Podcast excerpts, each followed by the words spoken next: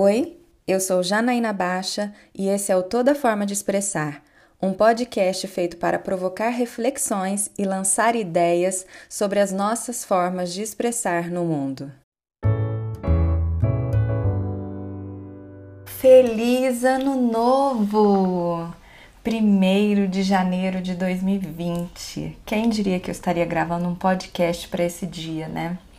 Eu fiquei até pensando se eu gravava ou não um podcast, se a gente é, colocava um podcast hoje, né? Porque parece que tá todo mundo fazendo tanta coisa, mas eu falei, ah, eu acho que eu quero gravar sim uma mensagem rápida para as pessoas que devem estar vivendo as suas vidas cheias de, de propósitos para esse ano, cheio de esperanças, cheio de coisas novas, que é isso que acontece no fim de ano, né? A gente acaba renovando coisas boas é, pra gente. Então, talvez assim, nem programei, mas eu acho que esse vai ser um dos podcasts mais rápidos que a gente já teve até hoje, justamente porque eu quero que vocês continuem nisso, nessa vibe de estar tá começando o ano com boas energias e com bons desejos mas eu vim só deixar uma uma pequena reflexão assim, mensagem para vocês a respeito do que eu pensei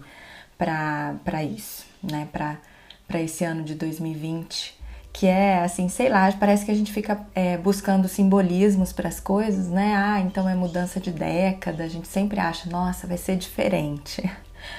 Mas é, eu, eu ouvi recentemente de algumas pessoas que é, que elas, elas não estão sabendo muito bem qual, quais são os seus propósitos de vida. E algumas dizem até propósito de vida. Eu nunca falo no singular porque eu não acredito muito que seja um propósito só, assim. Acho que é difícil uma pessoa se encontrar em apenas um propósito de vida. Mas é, eu, eu tenho visto essa queixa né? Das pessoas falarem, ah, eu não sei, não sei o que, que eu quero, não sei o que, que me move, não sei para que, que eu tô aqui. E nem tô falando de pessoas depressivas, não, tô falando de pessoas que estão aí, funcionantes na vida, fazendo, acontecendo, mas às vezes se pegam sem muito gosto pelas coisas. E aí eu fico pensando sobre isso, porque as pessoas endereçam muito essa pergunta ao outro, né? Mas o que, que eu faço? O que está acontecendo comigo? É, e endereçam querendo respostas. E aí a minha pergunta é assim: se alguém se identifica com isso, quanto tempo você tem se dedicado a saber qual que é o seu propósito ou os seus propósitos? Né? Quanto tempo da sua vida, ou se na verdade você dedica algum tempo para se conhecer, para se entender, para olhar para si de uma forma mais reflexiva, mais analítica, inclusive, né? Ou você pega esse tempo que você tem só para se martirizar em dizer eu não sei, eu não sei para onde eu vou, eu não sei o que eu quero, eu comigo nada dá certo, né? Fica só se martirizando.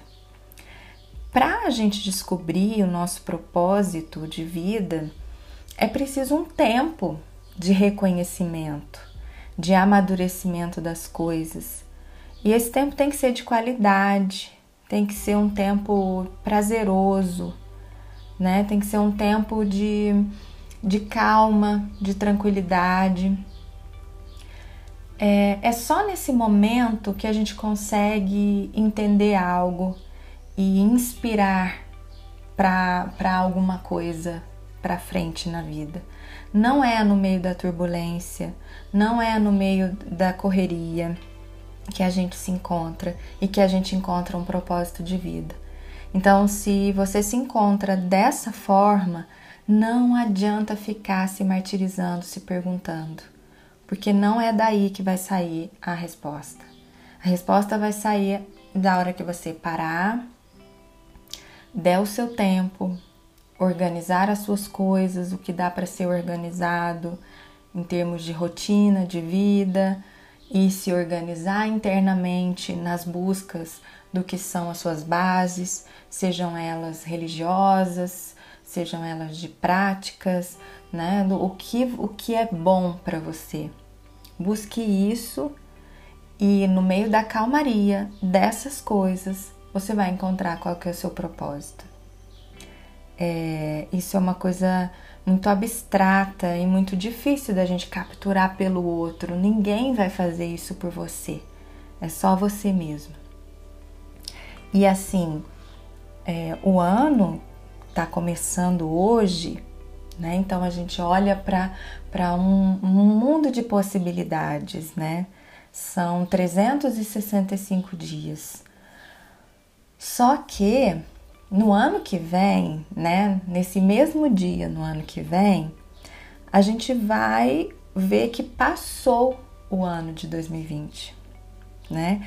A gente faz propósitos, a gente faz desejos, a gente estabelece metas, compromissos, é, ou não estabelece nada, não deseja nada, não, né, não deixa isso passar seja de um jeito ou de outro, isso vai ter consequência.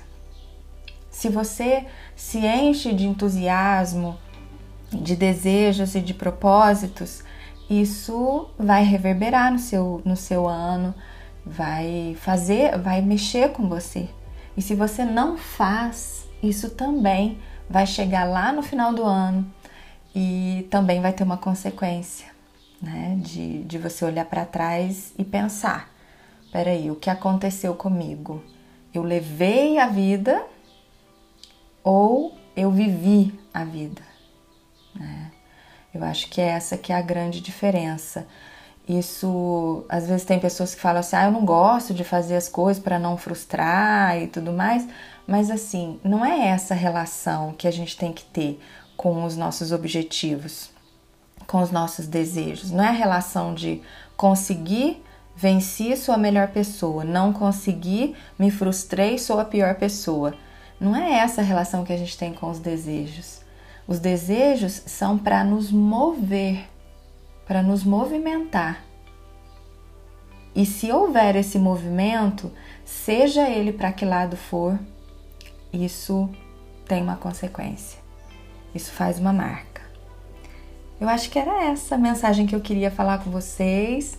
É um ano maravilhoso, lindo, que vocês continuem aqui com a gente, porque nós estamos muito entusiasmados, com vontade de fazer várias coisas e dependemos muito de vocês estarem com a gente nessa parceria. Então, um ano muito bonito, um ano cheio de coisas boas, de alegrias e que, e que vocês vivam todas elas de verdade. Até semana que vem. Beijo Tchau!